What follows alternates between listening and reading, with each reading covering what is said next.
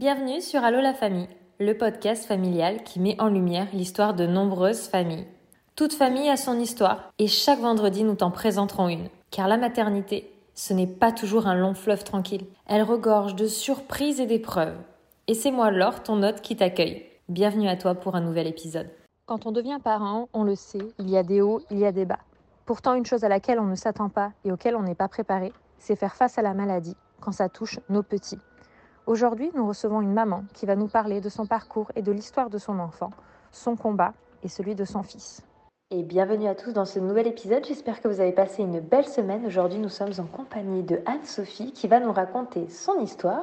Est-ce qu'Anne-Sophie, tu peux te présenter à nos auditeurs et auditrices? Bonsoir Laure, bonsoir à tous et merci Laure de me proposer ce podcast. Alors moi je suis Anne-Sophie, j'ai la trentaine, je suis résidente du Nord, j'habite le nord de la France et je suis mariée depuis 2014, donc euh, bientôt 10 ans de mariage et heureuse maman de Lucas qui a 12 ans depuis le dernier Noël et qui est malheureusement atteint d'une pathologie rénale, la néphronophthise. Mais merci à toi de nous ouvrir les portes de ta famille et de nous raconter ton histoire. Alors effectivement, aujourd'hui, on est là pour raconter plus précisément l'histoire de ton fils. Alors est-ce qu'on pourrait peut-être commencer au début, rapidement revenir sur votre couple, sur euh, vos débuts, euh, quand vous avez décidé de fonder une famille, cette grossesse, cet accouchement, et un petit peu le commencement tout simplement alors avec mon mari, donc Jonathan, nous nous sommes rencontrés comme beaucoup de personnes sur notre lieu de travail. Nous travaillions à l'époque sur une plateforme d'appel et euh, nous étions amis et puis euh, une chose en entraînant une autre, nous sommes devenus amoureux et nous sommes devenus un couple.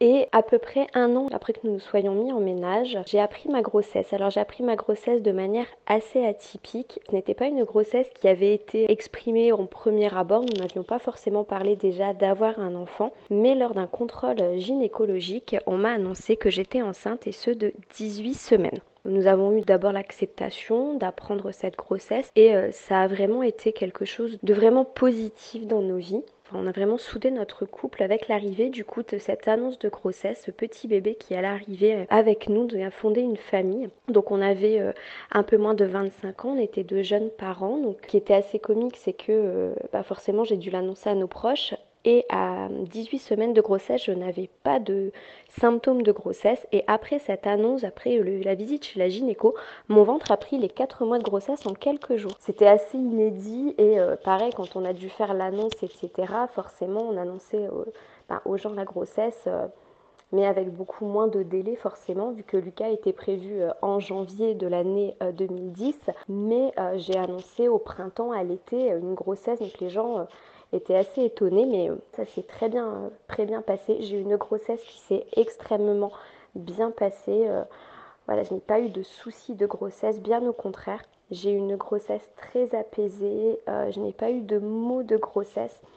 Et euh, Lucas, qui devait naître à la base mi-janvier 2010, euh, nous a fait la surprise de venir au monde le jour de Noël. Il est né le 25 décembre de l'année 2009. J'ai eu mal toute la journée du 24. J'ai fait une visite à la mater où on m'a dit que non, non, c'était pas pour tout de suite, c'était un travail avec les ligaments qui travaillaient, mais pas de travail de grossesse, je n'allais pas accoucher tout de suite. Et surprise, j'ai dû y retourner le soir même et euh, à 10h du matin, le 25 décembre 2009, est donc né Lucas. Nous étions une famille, nous n'étions plus deux, mais nous étions trois.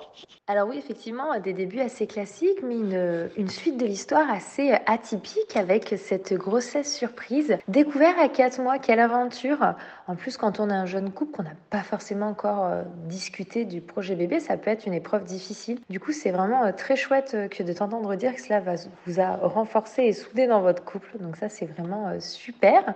Et un beau cadeau de Noël. C'est génial. Franchement, euh, ça doit être une sacrée anecdote pour vous. Alors tu me dis que tu as vécu une grossesse complètement sereine, j'imagine un suivi des plus classiques vu que cette grossesse se passait bien. Comment se sont passés les débuts dans votre vie de parents, les débuts avec bébé? Est-ce que tu peux nous raconter quels ont été peut-être les premiers signes, les premières choses qui vous ont fait vous dire tiens, notre petit loulou, euh, il a peut-être euh, des petits soucis de santé ou il y a des choses au niveau de son comportement, on ne comprend pas. Qu'est-ce qui vous a peut-être alerté? Est-ce que c'est vous? Est-ce que c'est un médecin qui vous a peut-être alerté? Comment se sont passés les débuts? Et ensuite, euh, dans un second temps, si tu peux nous expliquer en quoi consiste la maladie de ton loulou.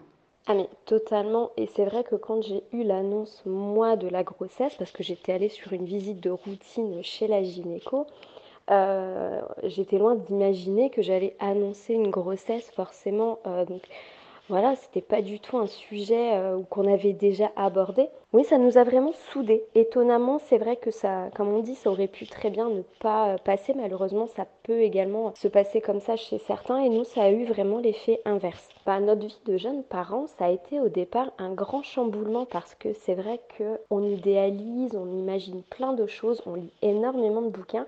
Et puis il y a euh, la théorie, il y a la pratique. Et comme tout parent, on s'est senti euh, assez vite dépasser le temps de prendre notre rythme, le temps de découvrir le, rythme de parents avec les besoins de bébé, etc. On a vraiment appris avec Lucas et ça a vraiment été un fonctionnement très instinctif entre nous trois. C'est vrai que Lucas était pas un bébé difficile, il faisait pas ses nuits, euh, il dormait pas beaucoup la nuit, mais à côté de ça, c'était pas un bébé qui pleurait, c'était un bébé qui nécessitait une présence. Il aimait bien avoir une présence avec lui, mais c'était un bébé adorable, tout jovial. On a vraiment passé euh, un début de, parentalité vraiment, euh, vraiment facile. Je peux pas non plus me plaindre.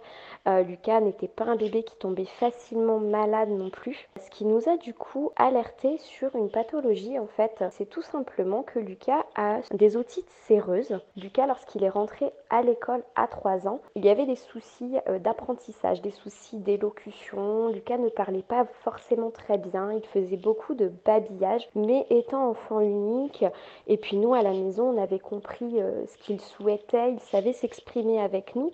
Donc ça fonctionnait avec notre famille, avec les amis aussi. Mais à l'école, on a en effet euh, mis un point sur euh, il y a un souci euh, chez Lucas. On nous avait parlé de beaucoup de, maladies qui pouvaient développer des soucis de langage chez l'enfant. Et le premier d'entre eux peut être en effet des soucis de surdité.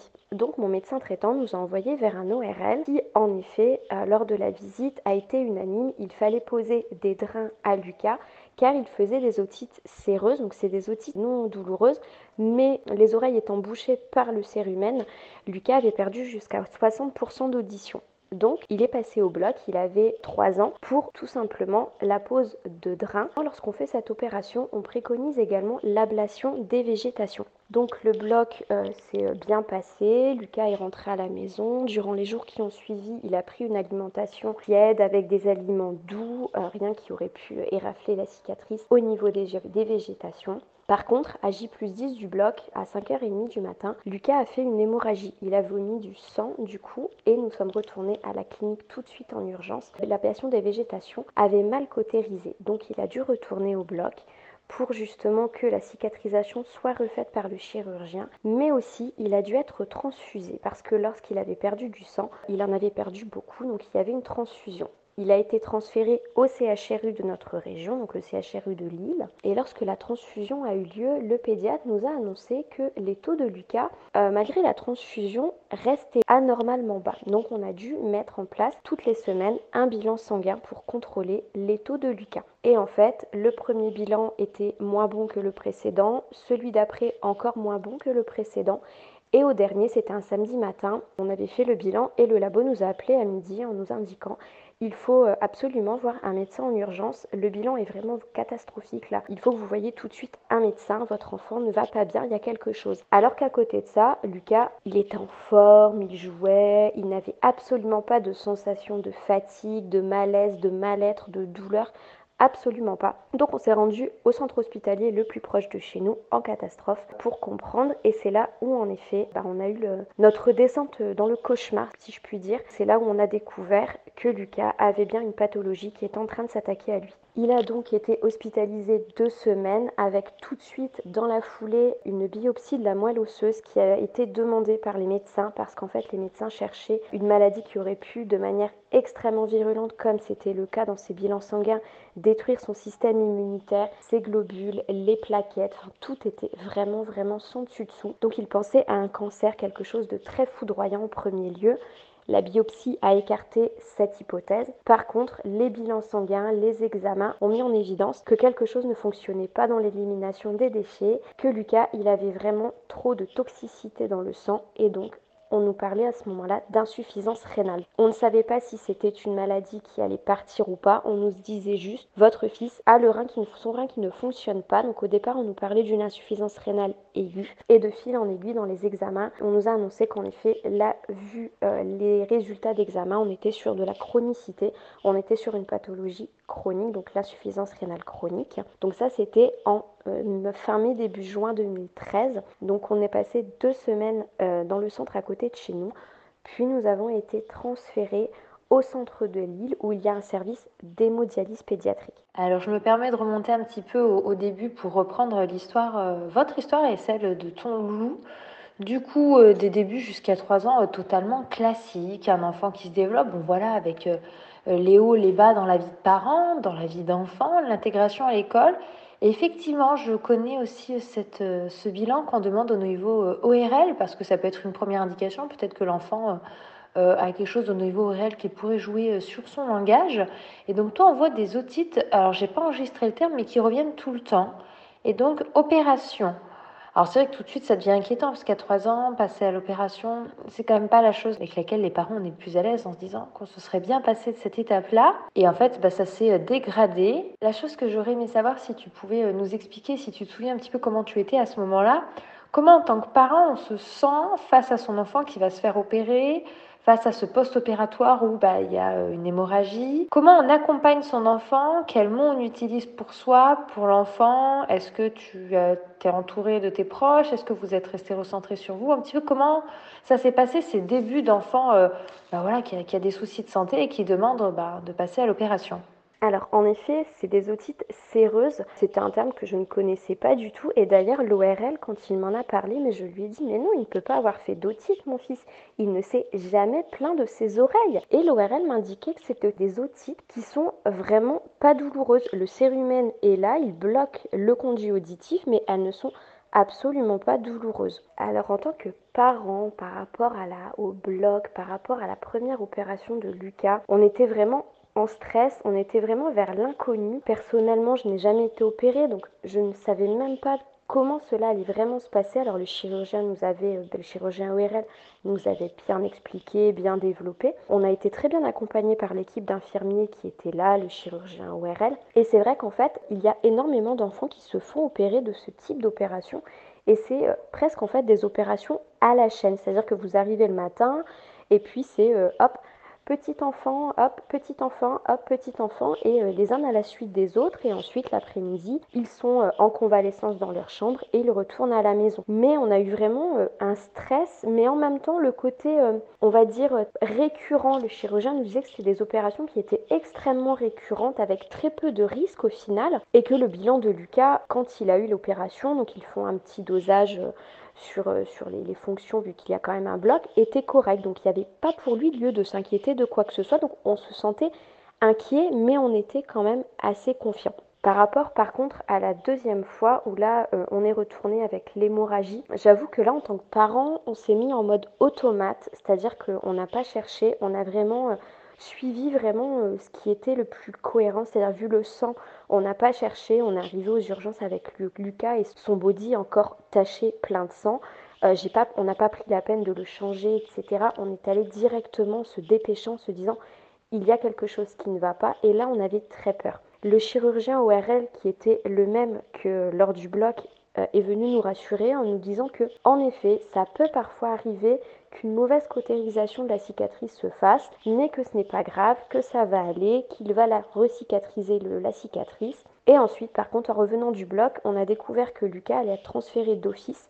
Donc on n'a même pas vu Lucas après le bloc tout de suite. On nous a annoncé qu'ils l'ont transfusé et qu'il fallait qu'on parte tout de suite avec lui au CHRU car eux en fait n'avaient pas de service pédiatrique pour hospitaliser, pour surveiller justement ces taux. Lorsque Lucas, on l'a hospitalisé parce qu'il y avait en effet quelque chose, Lucas a vécu ça comme une punition parce qu'en plus c'était un loulou de 3 ans qui avait envie de jouer, qui jouait dehors d'ailleurs, hein. et puis euh, énormément d'examens à expliquer, donc on essaie de lui expliquer au mieux, mais il l'a vraiment vécu comme quelque chose de très difficile. Et nous, bah pareil, on s'est remis en mode automate. Et je me souviens d'avoir erré dans les couloirs de l'hôpital lorsqu'on avait fait euh, tous les examens, les radios, les échos, etc. Avec cette phrase dans ma tête, c'était de me dire, mais mon enfant, qu'est-ce qu'il a? Il ne va pas mourir, il ne peut pas mourir. Qu'est-ce qu'il a? Qu'est-ce qu'il a? Et j'essayais de ne pas craquer. Dès qu'on tournait le dos, en fait, toute la pression redescendait. Mais devant Lucas, on essayait au maximum de garder la face. On avait nos familles qui, par contre, ne pouvaient pas aller à l'hôpital avec nous. Par contre, qui étaient présentes, nous soutenaient. Voilà, on avait vraiment euh, des proches qui étaient euh, très, très, très présents. En tant que parent, c'est normal d'avoir cette appréhension lorsqu'on nous parle d'opération, que ce n'a jamais été le cas autour de nous, ou quand c'est notre propre enfant, c'est normal. Mais bon, quand on vous dit que c'est bénin, que beaucoup d'enfants euh, le font euh, régulièrement, que c'est une quelque chose de quotidien chez eux, tu te dis bon bah ça va aller, c'est stressant, mais il n'y a pas d'inquiétude à avoir. Par contre, effectivement, quand on parle d'hospitalisation, qu'il y a des examens plus approfondis à faire, à ce jour, au moment où tous les examens sont faits, on ne sait pas te dire exactement qu'est-ce qu'il a. En tant que parent, je pense qu'il y a mille et une choses qui passent dans la tête et mille et une peurs il ne va pas mourir, il va mourir, ça va aller, tout va bien. Je ne te dirai pas que je peux comprendre ne l'ayant pas vécu, mais je peux imaginer euh, psychologiquement en tant que parent comment on peut être à ce moment-là. Est-ce qu'on vous a proposé pendant ce séjour, ces recherches de réponses, déjà combien de temps ça a pris? Est-ce qu'on vous a proposé, vous, peut-être un accompagnement pour mettre des mots, pour euh, essayer d'extérioriser et de mieux accompagner euh, vous en tant que couple et puis en tant que famille avec votre fils alors c'est exactement ça. On est, on est passé en fait dans une sorte de, de dégradation crescendo, un bloc ah on va dire commun, puis un bloc moins commun, puis une première hospice. Et dans la première hospice qui m'avait vraiment enfin, choqué, c'est l'interne qui était là, qui nous a reçus aux urgences et qui nous annonce dès le départ, on doit faire tel, tel, tel, tel examen, et qui était très professionnel, donc avec une certaine retenue et que je peux tout à fait comprendre. Mais je lui ai posé la question, mais vous cherchez quoi? Qu'est-ce qui se passe? Je sentais qu'on ne nous disait pas tout, et j'ai posé à, à cette interne la question, et ce qui m'avait choqué, ah, c'est cette phrase qui est bah, qui reste encore dans ma tête aujourd'hui. On ne peut pas se prononcer actuellement sur le pronostic vital de Lucas tant qu'on n'a pas l'intégralité des retours des premiers examens. Je me suis dit, mais mon Dieu, en fait, euh, non, il va, il va pas mourir, il, va, ça va aller. Et en fait, on s'est dit ça en boucle et en boucle et en boucle. On est resté du coup deux semaines en hospice, donc une première semaine à temps plein, une deuxième semaine avec des autorisations de sortie en journée, ce qui au final nous faisait du bien parce qu'on pouvait aussi nous voir nos proches se ressourcer, prendre un maximum de soutien. Par contre, ce qui était très compliqué, c'était le retour à l'hôpital. Lucas le vivait mais vraiment très très très très mal. En fait, c'était pas un centre spécialisé en néphrologie, donc pour les problèmes de reins, en pédiatrie. Donc en fait, ils cherchaient ce qu'ils pouvaient. Ils ont mis en place certains traitements plus ou moins un peu à tatillon. En début juin, mi-juin 2013, on ne savait pas plus que à part nous dire votre enfant, il a une insuffisance rénale qui, au vu des examens, est une pathologie chronique. Ça ne se guérira pas. Par contre, euh, à notre niveau, on a fait ce qu'on pouvait. On vous transfère, on vous demande, on vous lance un suivi au service de Lille, donc au service d'hémodialyse pédiatrique du CHRU de Lille, où là, en effet, eux sont euh, plus pertinents dans la néphrologie pédiatrique. C'est un centre spécialisé. Par contre, en tant que parent, non. Et c'est vraiment ce qui nous a manqué. Je ne connaissais rien sur la néphrologie. Je ne connaissais pas forcément toute l'utilité des reins dans le corps humain. Pas du tout, même j'ai envie de dire. Et il n'y a pas eu d'aide de nous accompagner en nous annonçant, voilà, notre enfant a une pathologie lourde. Pas du tout. Et ça, c'est vrai que ça nous a énormément manqué. Par contre, quand nous sommes arrivés sur l'île, la première néphro que nous avons vue, la première chose qu'elle nous a dite, c'est en effet, votre fils, au vu des examens, il a une, une insuffisance rénale chronique. On parle de stade terminal parce qu'il y a plusieurs stades dans la maladie. Là, on était déjà sur du stade terminal, donc mi-juin 2013. Mais elle nous a dit, vous savez, aujourd'hui, en 2013, on ne meurt pas d'insuffisance rénale, on peut traiter, on n'en guérit pas, mais on peut la traiter, on va travailler à la place du rein. C'est la première chose et ça nous a fait du bien d'entendre cette phrase parce que c'est en même temps très flippant, faut être honnête, mais en même temps, on s'est dit ouais, c'est bon, elle sait de quoi elle parle, elle va nous guider, elle va nous conseiller et ils vont pouvoir vraiment trouver quelle pathologie parce qu'en fait on ne savait toujours pas ce qui déclenchait cette insuffisance rénale chez Lucas. Mais surtout ils savent. Ils savent comment la traiter. Ils savent comment faire pour que Lucas il, aille mieux. Sachant que Lucas par contre au niveau physique c'était toujours un enfant qui était en grande forme et heureusement ça nous a permis à nous de tenir de le voir aller aussi bien à ce moment là donc il aura fallu quand même attendre plusieurs semaines pour pouvoir avoir un diagnostic. C'est vrai que ça doit être assez impressionnant de voir son enfant qui euh, est en pleine forme, ne montre pas de signes d'apparence comme quoi quelque chose ne va pas, et pourtant les examens sanguins disent non, il y a un truc qui, déconne là, il faut pousser plus loin. Vous voilà donc arrivé euh, dans ce centre qui est vraiment adapté. Comment se passent les premières semaines? Qu'est-ce qu'ils mettent en place au niveau traitement? Tu me dis stade terminal. Je suppose du coup euh, qu'on parle d'une possible greffe, si je ne me trompe pas dans ce que j'énonce. Dis-moi si je dis une bêtise. Alors non, tu ne dis pas de bêtises. C'est bien ça, il y a les deux traitements de l'insuffisance rénale terminale, c'est-à-dire quand vraiment les reins ne font plus du tout, du tout le travail de filtration du sang, de filtration du corps. Il y a soit la dialyse ou la greffe. Ce qu'il faut savoir, c'est que pour euh, qu'une greffe puisse être euh, inscrite et être sûr de connaître le bon protocole de greffe, il faut être sûr de la pathologie qui fait l'insuffisance rénale. Vu que l'insuffisance rénale est un symptôme d'une maladie, d'une malformation d'un de l'organe ou d'une maladie qui attaque l'organe. En l'occurrence, Lucas, les premières semaines dans le centre, ça a été compliqué pour nous parce qu'on était dans une phase de déni total avec cette pathologie. Lucas, lui, euh, il vivait sa petite vie d'enfant de 3 ans, il était bien, il était en forme, il vivait très mal le fait de devoir être bilanté, le fait de devoir aller voir l'hôpital. Enfin, c'était assez difficile. On n'a pas trop eu le, choix, donc on lui expliquait que c'était pour le guérir, pour qu'il aille mieux. Parce que voilà, à 3 ans, on ne peut pas lui expliquer euh, que ben, malheureusement il serait malade tout le temps, tout le temps. Donc on a eu la chance à ce moment-là d'avoir des néphros qui étaient très ouverts. On a eu également la pédopsie euh, du service qui était également très à l'écoute. Et donc on faisait les bilans et malheureusement ce qui s'est passé c'est que la fonction rénale, euh, il y a des traitements, mais des traitements qui sont pour les adultes. C'est-à-dire qu'au niveau du goût, c'est très très très très mauvais. C'est juste une horreur. On a un régime alimentaire extrêmement drastique, c'est-à-dire que du jour au lendemain, fini le chocolat, fini le sel, voilà, c'était déjà, mais euh, voilà, on a appris un régime alimentaire, le chocolat étant bourré de potassium, le potassium étant dangereux car il n'est plus filtré. Il fallait éviter les produits également industriels parce que bourré de conservateurs, voilà, bourré de mauvaises, mauvaises choses, surtout quand on a le rein qui ne filtre plus. Et donc, il prenait ces traitements. Et malgré tout, malgré cette prise de traitement, l'insuffisance rénale, elle gagnait du terrain. On ne connaissait toujours pas sa maladie, mais à la fin de cet été-là, on nous a annoncé que ça y est, on ne pouvait plus continuer sans parler malheureusement de la dialyse. Donc là, à la fin de l'été, on nous a dit il faut qu'on vous parle des deux dialyses qu'on peut vous proposer. Donc nous avons pris le choix de l'hémodialyse, donc c'est-à-dire la dialyse via le sang, où Lucas euh, donc devait se rendre à l'hôpital trois fois par semaine pour y subir des séances d'hémodialyse, donc des séances trois fois par semaine d'une durée de 4 heures. Donc voilà, on nous a euh, formés sur cette fonction de dialyse et on nous a expliqué comment ça fonctionnait, vu que c'était une question de jour avant qu'on doive euh, parler de dialyse pour Lucas.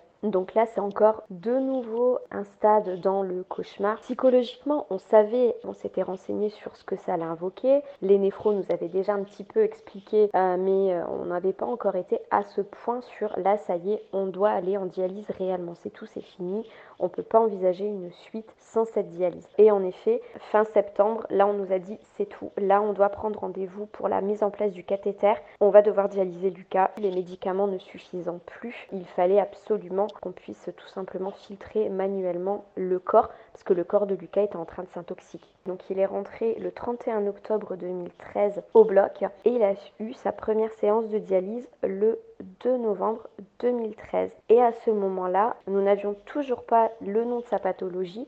Néanmoins, étant en dialyse, les néphrologues ont commencé ce qu'on appelle le bilan pré-greffe, c'est-à-dire tous les bilans, c'est-à-dire de voir tous les spécialistes, donc néphrologues, chirurgiens, stomato, dermato, tout, tout, tout, tout, tout, pour vraiment faire un bilan complet et pouvoir inscrire la personne. Donc là, c'était Lucas qu'on a inscrit sur liste de greffe. Donc là, on nous a annoncé que Lucas, on allait faire ses bilans, on allait faire cette inscription, pas pour qu'il puisse avoir de suite une greffe, parce que sans savoir le nom de sa maladie, c'est trop risqué. Par contre, il allait être inscrit en tant que patient en attente de greffe et surtout en contre-indication, mais pour cumuler de l'ancienneté. C'est-à-dire qu'en fait, plus longtemps on est inscrit, plus on cumule de l'ancienneté et c'est ce qui permet d'être plus ou moins haut par rapport à la liste d'attente. Donc voilà, donc à partir de novembre 2013, on est rentré dans vraiment un nouveau monde, une nouvelle donnée, donc la dialyse et l'inscription en contre-indication sur la liste de greffe.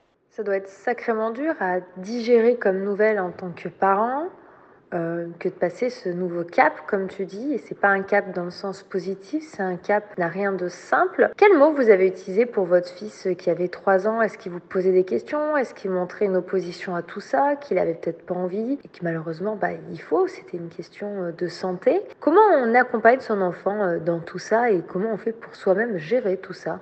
Alors Lucas, on lui a expliqué les choses de manière assez Mais en même temps, la salle est assez. Euh, voilà, c'est une salle médicale, c'est une salle avec la grosse machine de dialyse. Donc, on lui a expliqué qu'il avait quelque chose, qu'il avait euh, un petit bonhomme méchant euh, dans le sang et que du coup, son rein, il y avait quelque chose dans son ventre qui ne fonctionnait pas bien et que la machine, elle allait justement faire le travail pour qu'il se sente mieux. C'était par contre très compliqué parce que euh, Lucas avait juste qu'une envie, euh, c'était de ne pas aller en séance. Alors les premières on va dire que ça allait encore parce que c'était via le cathéter. Puis est venu le moment où il a dû être piqué par fistule parce que pour les dialysants, on parle de création de fistule. Donc c'est une création d'une veine sur une artère pour être prélevée sur le bras. Donc il y avait deux piqûres.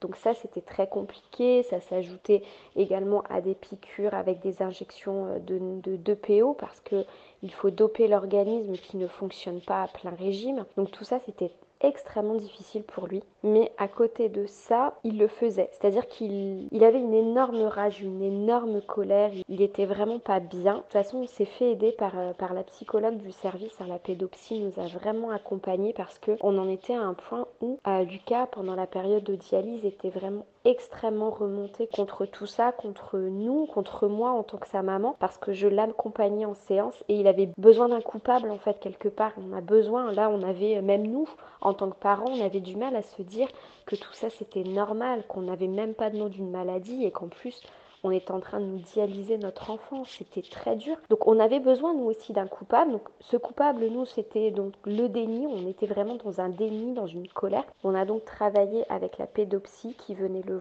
voir pendant les séances pour parler avec lui, lui expliquer qu'il avait tout à fait le droit de, de dire plein de méchanceté sur sa maladie parce que sa maladie elle est méchante et c'est comme ça que nous aussi on lui en parlait, on lui disait qu'il a le droit, qu'il a le droit de de, traiter sa maladie, entre guillemets, de dire qu'il n'est pas content contre sa maladie, mais que malheureusement, il faut quand même suivre le traitement parce que c'est important. Et il est devenu très mature. Alors très très très dur les séances de dialyse. Toujours, ça a duré 16 mois les séances de dialyse où euh, ça a été compliqué. Mais à côté de ça, il se laissait faire, il se laissait brancher, il ne bougeait pas pendant les 4 heures de séance.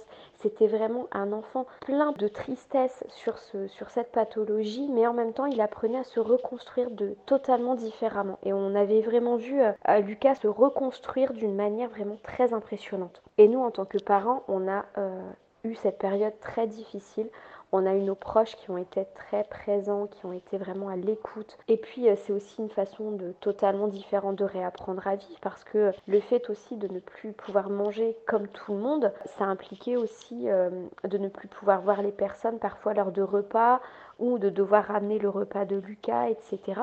Donc ça a impliqué plein d'autres personnes aussi au final autour de nous. Par contre, nous avons aussi travaillé du coup en cohérence avec la pédopsie pour vraiment même nous euh, pouvoir évacuer. Les infirmières étaient très à l'écoute euh, vraiment euh, pendant que nous on était en séance de dialyse. parce que ben voilà, même nous parfois nous avions besoin d'extérioriser notre mal-être et c'est vrai que en 2013 quand nous étions dans le service, nous avions voilà cette possibilité de le faire et c'était vraiment euh, une soupape en fait qui nous permettait à nous de libérer aussi la pression et ça nous faisait du bien. Lucas a donc été euh, dialysé de novembre 2013 et en septembre 2014, donc euh, presque un an après la première séance de dialyse, la néphrologue est venue nous voir pour nous annoncer que ça y est, on a le nom de la maladie de Lucas. On sait ce qu'il a. Il est atteint d'une pathologie génétique. Donc nous-mêmes avions fait des, bilans sanguins pour tout ce qui est recherche génétique. Mais la recherche génétique, c'est très long. En septembre 2014, on a le nom, on sait que Lucas a ce qu'on appelle la néphronophthise. Donc c'est une maladie qui atteint au niveau euh, pédiatrique, au niveau des enfants, et qui euh, atteint et les reins et le foie la vue. Ça y est, on le sait, il a cette pathologie. C'est euh, une forme d'acceptation, c'est-à-dire qu'à partir du moment où on a entendu ce nom, on s'est dit ça y est, on fait le deuil de la santé de Lucas, c'est tout, il ne sera jamais en bonne santé parce que une petite partie de nous essayait toujours d'y croire, hein, bien, bien sûr. Et du coup, ça donnait aussi la levée de la contre-indication. Donc en fait, Lucas, à partir de ce moment-là, on pouvait lever la contre-indication sur la liste d'attente de grève, donc de l'agence de la biomédecine. Ça voulait dire qu'à partir de ce moment-là, de ce jour-là, Lucas était ouvert aux demandes de greffe. Donc c'est-à-dire qu'il pouvait être appelé à n'importe quel moment. On pouvait avoir le téléphone qui sonne à n'importe quel moment. De nouveau, un nouveau monde qui s'ouvre, une nouvelle page et un nouveau stress également parce que on parle quand même d'une grève. Donc ça, c'était vraiment quelque chose qui de nouveau là nous ouvrait, euh, s'ouvrait à nous et qu'on appréhendait aussi énormément. J'allais te demander justement euh, quand est-ce que euh, le nom de sa maladie avait pu être trouvé? Alors oui, euh, effectivement, on met des mots, ça y est, sur tout ce parcours, sur tous ces longs mois plus d'une année d'attente pour savoir enfin pourquoi mon enfant a, son corps qui réagit ainsi. Ça y est, le nom est tombé, le diagnostic. Est-ce que c'est un soulagement d'avoir enfin des mots, même si du coup, comme tu l'as si bien dit, ça veut dire que non, ça ne va pas disparaître du jour au lendemain et qu'il y a bien quelque chose au niveau de sa santé qui est là et qui, qui existe réellement? Ou est-ce que c'est euh, clairement euh, comme se prendre un immeuble sur la tête et euh, un vrai choc de se dire il y a vraiment quelque chose de, très grave et non, là, on va pas juste s'arrêter les dialyses un de ces jours et, ça sera terminé, quoi. Alors, c'est un peu tout en même temps. C'est-à-dire qu'on se prend en effet ce fameux immeuble qui nous tombe dessus, ça on se le prend vraiment de se dire en effet c'est grave, on se reprend en fait ce c'est grave. Et puis ça ne guérira pas, on le savait mais on se le reprend, mais en même temps eh bien on se dit voilà on sait contre quoi on fait face, on sait que Lucas, voilà, il a cette pathologie et ça nous permet d'avoir du concret. Et en fait, ce concret, c'est ce nom, il nous a permis vraiment de s'accrocher encore plus. Et en effet, à partir du moment où on a eu en plus la levée de contre-indication, on s'est dit, ça veut dire que on peut le greffer, ça veut dire que on va peut-être pas passer des années en dialyse parce que là, ça faisait quand même déjà presque un an c'était compliqué, c'était aller trois fois par semaine, c'était des séances de 4 heures. Entre deux, euh, comme Lucas ne faisait plus du tout pipi, on était passé à hum, de la restriction au niveau de l'eau. Il pouvait boire jusqu'à 300 ml d'eau seulement par jour. Donc tout cumulé, on avait vraiment l'impression euh, que là, l'annonce de cette maladie, le fait de la levée de contre-indication,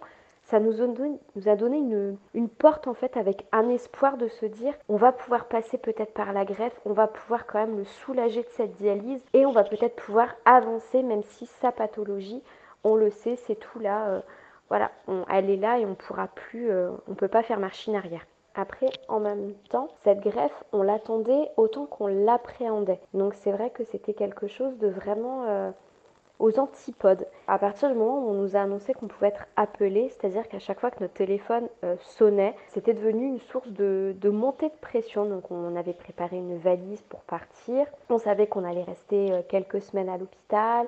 On connaissait un petit peu le, déroulement de la greffe. Mais comme on ne savait pas quand aurait lieu l'appel, quand il y aurait une greffe, est-ce que ce serait en journée, est-ce que ce serait dans la nuit, est-ce qu'on sera appelé en journée, dans la nuit, on ne sait pas c'était assez, euh, compliqué de se, projeter et vraiment d'être prêt en fait. Voilà. Et du coup, on a expliqué aussi à Lucas que voilà, il était malade.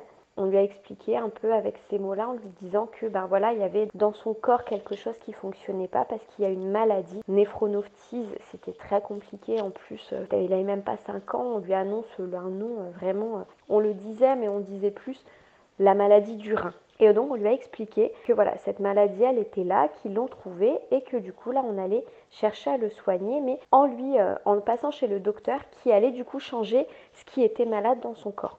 Voilà, on avait un petit peu expliqué de la sorte. Et qu'est-ce que votre fils vous a dit à ce moment-là hum, par rapport à cette possible greffe? Je ne sais pas si vous avez dit en gros que ça allait changer une pièce en quelque sorte, peut-être pour illustrer ça. En tout cas, je suis sûre que vous avez trouvé les mots les plus explicites pour votre enfant. Il n'y a pas de doute là-dessus. Mais est-ce que tu te souviens un petit peu de quelle a été sa réaction Et du coup, comment euh, s'est passée la suite, cette attente de greffe? Où est-ce qu'il en est? Combien de temps ça a pris? Si la greffe a eu lieu? Est-ce que tu peux un petit peu nous dire euh, tout ce cheminement d'attente, tout simplement Comment ça s'est passé? Alors c'est ça, on lui a un petit peu expliqué que euh, il y avait dans son corps, donc on lui avait un petit peu montré en palpant, on lui avait mis, tu vois ici on a les reins, et ben lui le rein là, bah, il est malade, on va devoir changer le rein. Un petit peu de façon, euh, on va dire, imagée, mais pas trop pour pas lui faire non plus peur. Après, il avait tellement du coup vu euh, des choses avec la dialyse, etc., qu'en fait, il avait une notion euh, du médical que forcément, généralement, les enfants, et heureusement, n'ont pas.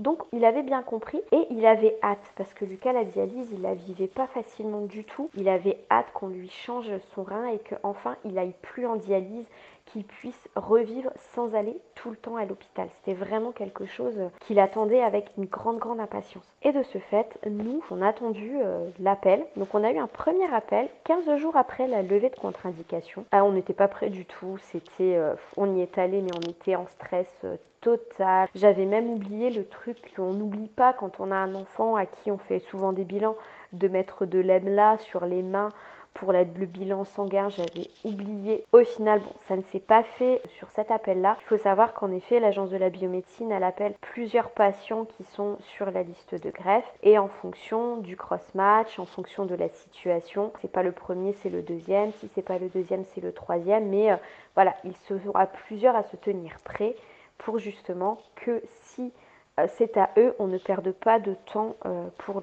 la greffe d'organes. Lui, Lucas, la première fois, il était très déçu du coup que ce ne soit pas euh, fini la dialyse, que ce soit pas pour lui le greffon. Ça a été compliqué parce qu'il avait misé beaucoup d'espoir et euh, ça ne s'est pas fait. On a eu un second euh, appel qui n'a pas abouti et on a eu le, bon, le bon appel, celui du 28 avril 2015, où là on nous a annoncé Lucas est premier sur la liste, ça va être pour lui, on a un rein pour lui, ça y est. Donc le lendemain, nous avons fait sa séance de dialyse. Il a fait les premiers bilans, etc.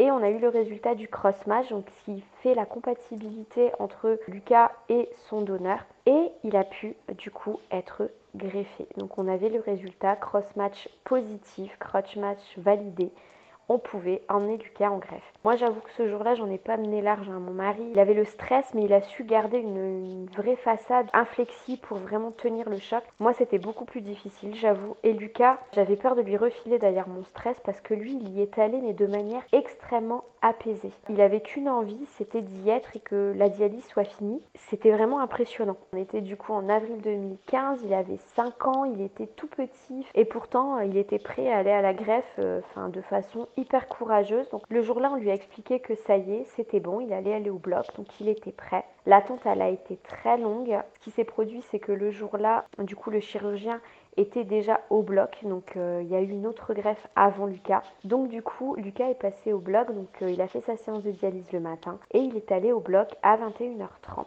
Donc à 21h30, Lucas est parti avec son grain à lui et il est revenu du bloc à 5h30 avec son greffon. C'était impressionnant parce que il était branché de partout. Il était totalement encore endormi quand il est revenu, mais il était vraiment branché de partout. C'était extrêmement impressionnant. Et à côté de ça, il avait un visage de poupon, un visage tout coloré, tout euh, tout apaisé. Enfin, c'était vraiment assez euh, impressionnant le contraste entre tous ces perfusions, tous ces branchements et le visage de Lucas. Il a été shooté pendant plus de 24 heures, donc pendant quasiment 24 heures, on n'a eu que des petites périodes de, réveil de Lucas où il émergeait à peine. Par contre, le lendemain, il s'est réveillé déjà un peu plus.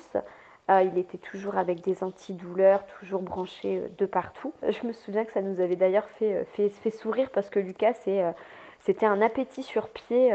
Et euh, là, euh, l'entendre dire j'ai faim, c'est merveilleux parce que voilà, il venait de passer au bloc 48 heures avant et là, il était branché et il avait faim. Donc ça, c'est ça, c'était euh, du coup la première journée où on a vu Lucas reprendre vie vraiment parce que c'est vraiment une vraie renaissance la greffe. Il a été hospitalisé une quinzaine de jours environ et puis ensuite on a fait une forme de, de confinement à la maison vu que quand Lucas est ressorti greffé, la greffe fonctionne avec des médicaments, des immunosuppresseurs qui décapent le système immunitaire pour que le corps ne combatte pas l'organe, le greffon, mais du coup ça décape tout le système immunitaire contre toute forme de bactérie, contre toute forme de virus qui peut passer. Et comme en début de greffe, les dosages sont extrêmement importants, on ne peut pas prendre de risque pour le greffon. Les premières semaines, les premiers mois, les adaptations, Lucas avait beaucoup d'œdèmes, de le voir euh, perdre tous ces œdèmes, il est passé de 18 kg à l'entrée à l'hôpital. Il est sorti de l'hôpital à 13 kg 8. C'est juste impressionnant de, le voir aussi fin, aussi maigre. Mais c'était normal. Hein. La néphrologue nous confirmait que c'était tout à fait normal. Il a perdu tous les œdèmes qu'il avait en lui et qu'il fallait que le rein filtre, mais que la dialyse seule ne pouvait pas filtrer. Donc voilà, ensuite les premiers mois, ça a été impressionnant parce qu'on a vu que Lucas ne grandissait plus par, euh, par rapport à l'insuffisance rénale. On l'a vu regrandir. Il a repris des centimètres et c'était juste merveilleux de le voir grandir, le voir sourire, le voir vraiment reprendre, reprendre goût à la vie. Le 29 avril, ça fera 7 ans de greffe pour Lucas. Donc 7 ans, alors sa pathologie est toujours là. Elle impose toujours une, insuffisance rénale malheureusement, une cirrhose hépatique également avec euh, du coup une hypertension portale et des varices à l'œsophage. Mais cette greffe, elle le fait vraiment revivre au niveau rénal, même si c'est pas tous les jours facile, c'est pas tous les jours évident. Que la greffe c'est une pression forcément. Hein. Lucas, c'est que le jour où elle ne fonctionnera plus, parce que comme il a été greffé dans la petite enfance, ne durera pas à vie. C'est en moyenne une quinzaine d'années, mais il y a des personnes qui vivent avec des greffons beaucoup plus longtemps, hein, bien sûr. Il en prend le plus grand soin. On a toujours le régime alimentaire sans sel parce que Lucas est toujours sujet à l'hypertension. Il a également les médicaments, les anti-rejets qui sont à heure fixe et ce, 7 jours sur 7, 365 jours par an. Donc tous les jours à 7h45 le matin et 19h45 le soir, il doit prendre ses médicaments. C'est comme ça. Il a aussi ses traitements du midi. Donc tout ça, c'est pas anodin. Il a un système immunitaire qui est euh, totalement faible et déprimé de par les immunosuppresseurs. Mais à côté de ça, il revit tout simplement, j'ai envie de dire. C'est vraiment une vraie renaissance. Il a vécu plus de vie avec son greffon que sans au final aujourd'hui. Il fait vraiment partie de lui en fait. Il vit avec sa greffe et pour sa greffe, il en est vraiment, vraiment très, très précautionneux. J'adore cette petite anecdote de ton fils euh, qui dit qu'il a faim quand il émerge. On ne change pas un enfant et je pense que un enfant qui mange, c'est vraiment une, quelque chose, une source de joie pour les parents parce que c'est signifie que l'enfant va bien. Et en tout cas, dans votre cas, que l'enfant euh, avait euh, bien récupéré euh, de son opération, en tout cas, était en bonne voie. J'allais te demander justement comment ça se passe aujourd'hui, puisque ton fils maintenant a pris euh, quelques années depuis cette opération, 7 ans de greffe, euh, ça fait du chemin. C'est quoi le quotidien euh, de ton fils justement? Tu me parles de traitement, etc. Est-ce que tu peux un petit peu nous expliquer en quoi ça consiste? Alors aujourd'hui, ouais, 7 ans de greffe, 7 ans avec ben, le traitement, donc les traitements immunosuppresseurs. Donc c'est un peu la théorie du je vois rien, j'entends rien, je dis rien. En fait, l'immunosuppresseur va vraiment faire en sorte de décaper le système immunitaire. Donc il va vraiment le décaper au maximum. Et puis ensuite, il va faire en sorte que le système restant va être sourd, muet et aveugle pour ne pas détecter le greffon et ne pas risquer surtout de l'attaquer parce que le corps va il considérer le greffon comme un corps étranger et il voudrait le combattre. Donc de ce fait, Lucas a des traitements immunosuppresseurs. Il a aussi des traitements pour l'hypertension, il a aussi un traitement de calcium parce que chez les insuffisants rénaux, la composition osseuse n'est jamais bonne de par justement la mauvaise filtration rénale. Donc il est supplémenté en calcium également. Donc il a 5 médicaments le matin. Il a aussi ses traitements pour le foie le midi, vu que sa pathologie malheureusement provoque également des soucis à ce niveau. Et il a également le soir donc ses anti-rejets et l'hypertenseur. Donc voilà, c'est devenu vraiment une habitude. On a toujours avec nous les anti-rejets si on doit partir, ne serait-ce que d'aller faire des courses ou d'aller en balade. On a toujours avec nous, c'est devenu une habitude d'avoir ces médicaments. Il faut également énormément boire. C'est-à-dire que pour justement que le greffon puisse bien travailler et ne pas trop s'user, il doit être bien hydraté. Donc minimum par jour, Lucas doit boire un litre et demi d'eau par jour, donc ce qui euh, représente une bonne quantité. Alors l'hiver c'est toujours un peu plus difficile, mais l'été c'est grandement, euh, grandement fait sans problème. C'est vraiment le régime aussi, le régime alimentaire qui parfois le titille un petit peu. Le régime euh, sans sel, c'est ouais mais maman, moi j'aimerais bien pouvoir voilà, manger un peu entre guillemets euh, comme tout le monde. On fait au mieux, je fais énormément de faits maison, donc je lui fais des repas plaisir, on s'adapte, on fait des pizzas maison, on fait, euh, à part que dessus, ben, je vais mettre euh, du hachis, je vais mettre des légumes, ou alors je vais mettre du jambon moins 25% de sel, mais la quantité elle est très réduite, mais du coup on va mettre beaucoup, beaucoup, par exemple des poivrons, on va mettre des aubergines, enfin plein de choses pour vraiment relever aussi le goût et avoir l'impression qu'il y a une bonne garniture par exemple. C'est beaucoup d'adaptation en fait. La greffe, c'est beaucoup d'adaptation. C'est une vie totalement différente. Au départ, on retourne beaucoup en consultation. Aujourd'hui, Lucas, la greffe fonctionnant, il ne voit son néphrologue que tous les deux mois. Donc, il voit les autres spécialistes aussi. Il a les fibroscopies pour le problème hépatique. Mais au niveau néphro pour le rein, il ne voit plus son néphrologue que tous les deux mois. C'est juste un confort de vie pas possible. Et c'est vivre du coup tout ça avec cette sensation et cette envie de garder le plus longtemps son rein. Donc généralement, il rechigne pas pour les traitements, ni pour le, régime, ni pour boire. Et puis il vit tout ça du coup euh, ben, avec cette petite vie de, petit garçon de 12 ans, j'ai envie de dire, euh, collégien, et, euh, et à qui ben, il y a ce petit côté. Il explique souvent à ses copains également, hein, à ses profs aussi, s'ils demandent pourquoi lui, pourquoi il a ça, pourquoi il a sa gourde. Il expliquait aussi pourquoi il avait une fistule, parce qu'une fistule qui se donc qui a le débit sanguin très fort, c'est quand même assez impressionnant quand on touche son bras. Donc voilà, c'est cette année de, vie totalement différente, mais euh, tellement incomparable en fait par rapport à ce qu'on a vécu avant la dialyse et à ce qu'on vit aujourd'hui. Et puis on se dit que c'est la meilleure partie de ce qu'on pourra vivre. Donc Lucas s'y accroche énormément avec énormément de maturité, énormément de positivité aussi. C'est vraiment impressionnant. C'est fou quand même de voir que ce petit loulou de 12 ans, euh, à son âge, il a euh, toute cette euh, maturité, cette responsabilité qui est devenue son quotidien. Dans ce que tu me dis, c'est assez incroyable. Je me dis, c'est fou, ça l'a fait grandir et prendre de la maturité. Et lui, comment il, vit tout ça? Tu dis quoi là Il veut prendre soin de son rein, il rechigne pas, il sait expliquer un petit peu ben, ce qu'il vit, son quotidien, hein, ça, ça, sa vie à lui. Euh, comment il, comment tu, perçois un peu les, choses de son côté? Est-ce a des moments il a des bas, où il en a marre? Ça, je pense que ça peut s'entendre. Ou est-ce que c'est vraiment rentré dans sa routine? Parce qu'au final, ça l'accompagne depuis euh, tellement d'années que c'est, comme je dirais, euh, une femme qui prend peut-être un moyen de contraception le soir, sauf que lui, c'est bien, bien plus lourd. Attention, je ne compare pas, mais ce que je veux dire par le côté, c'est devenu une normalité pour lui.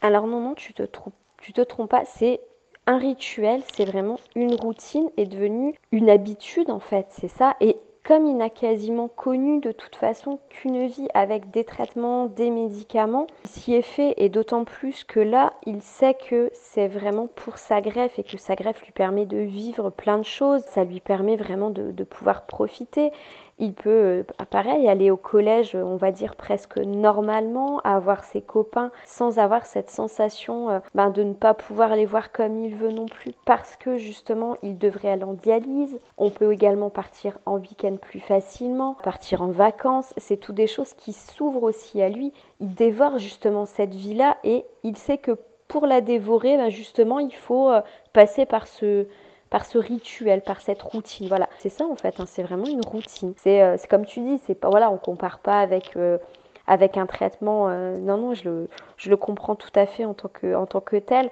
Mais mais c'est ça, c'est le fait, c'est une habitude. On prend chaque jour le traitement, le médicament et voilà. Après parfois oui, il est il ronchonne un petit peu à la limite de temps en temps c'est euh, surtout euh, le celui du matin quand c'est le week-end.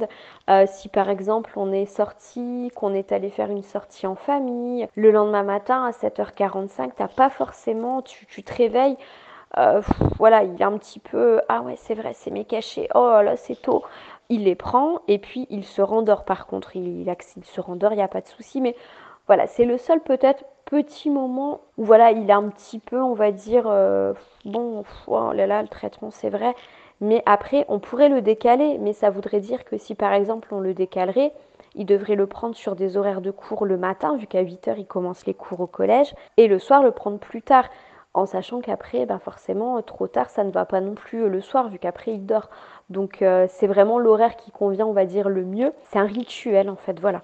Et puis il a vécu tellement la dialyse, c'est un univers qui est vraiment difficile et qui est, euh, très lourd, je trouve, à, vivre, à ce branchement à cette machine, que là, la greffe, euh, il le vit vraiment, même nous, on le vit vraiment comme une vraie renaissance, comme une vraie bénédiction. Et du coup, il le vit vraiment de manière positive et vraiment, euh, de toute façon, s'il a mal au ventre, il a mal du côté du rein, c'est vraiment un stress. Il se dit, mon Dieu, si mon rein fonctionne plus, il y a un problème à mon rein, c'est tout de suite une source de stress aussi. Les deux fois où il a été malade, ça a été le très gros stress du euh, je n'arrive plus à faire pipi, maman, mon rein, il va plus faire pipi, peut fait plus faire pipi, c'est qu'il ne va plus, c'est qu'il ne fonctionne plus. Mais non, c'est euh, mais c'est vraiment un vrai stress justement parce qu'il voilà, il en profite vraiment à 100% avec énormément de maturité de, bah, de sa greffe et de, de tout ce que la greffe peut apporter.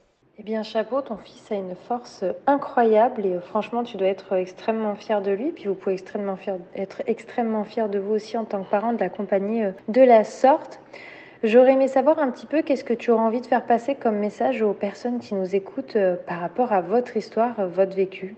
En effet, on est extrêmement fiers et chaque jour il nous le démontre de par sa maturité et puis En plus de ça, sa bienveillance, parce qu'il est toujours dans l'empathie envers les autres. Malgré sa maladie, il n'est pas en colère contre le monde entier. Au contraire, il est là, il a toujours envie d'aller aider son prochain. Je le dis peut-être parce que c'est mon fils et je ne suis certainement pas objectif, c'est sûr, mais c'est vraiment quelque chose qu'il caractérise énormément. Et j'aimerais comme message de, dire pour toutes les familles à qui là on aurait pu diagnostiquer une IRC, là actuellement, bah, de garder espoir parce que c'est pas une maladie facile, c'est pas une maladie qui est très connue non plus. On en entend beaucoup parler, beaucoup plus sur les adultes que les enfants. C'est pas une maladie toujours évidente et en stade chronique, elle n'est malheureusement pas une maladie sur laquelle on a une guérison, mais qu'on peut vivre avec et qu'on doit vivre avec et malgré elle et en profiter de la vie et ne pas s'isoler, ne pas se sentir coupable non plus parce que la maladie c'est la seule responsable de tout ça et de, de savoir s'accompagner des bonnes personnes et de vivre un maximum tout ce qui est possible de vivre, de s'accrocher et que même si parfois le, doute est là, on est capable de, de surmonter toutes les montagnes que, que peuvent donner l'IRC.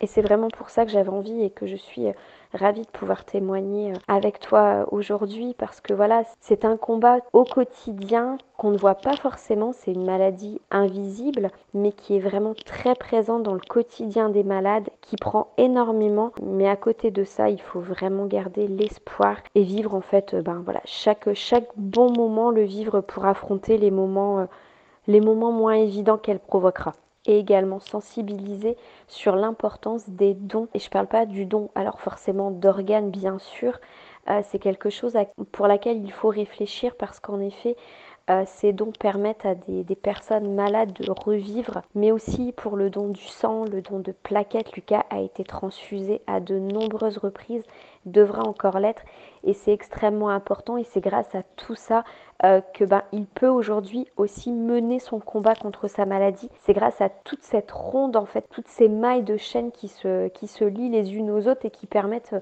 eh ben, à Lucas de pouvoir mener son combat contre sa maladie. Donc que le don est vraiment aussi euh, extrêmement important et qu'il ne faut pas hésiter si on a le moindre doute sur le don du sang, d'en parler, d'aller se renseigner auprès d'une collecte parce que c'est vraiment vital pour les enfants, comme par exemple Lucas, pour qui les transfusions sont sont vraiment vitales et très importantes au quotidien. Effectivement, c'est important de rappeler, de ne pas hésiter à aller faire du don, don du sang, euh, don de plaquettes. Après, je t'avoue que je ne m'y connais pas trop euh, au reste des dons qui peuvent être faits, mais effectivement, c'est important de pouvoir euh, se dire que accorder comme ça quelques heures de notre temps peut accompagner des personnes dans leur maladie et sauver des vies.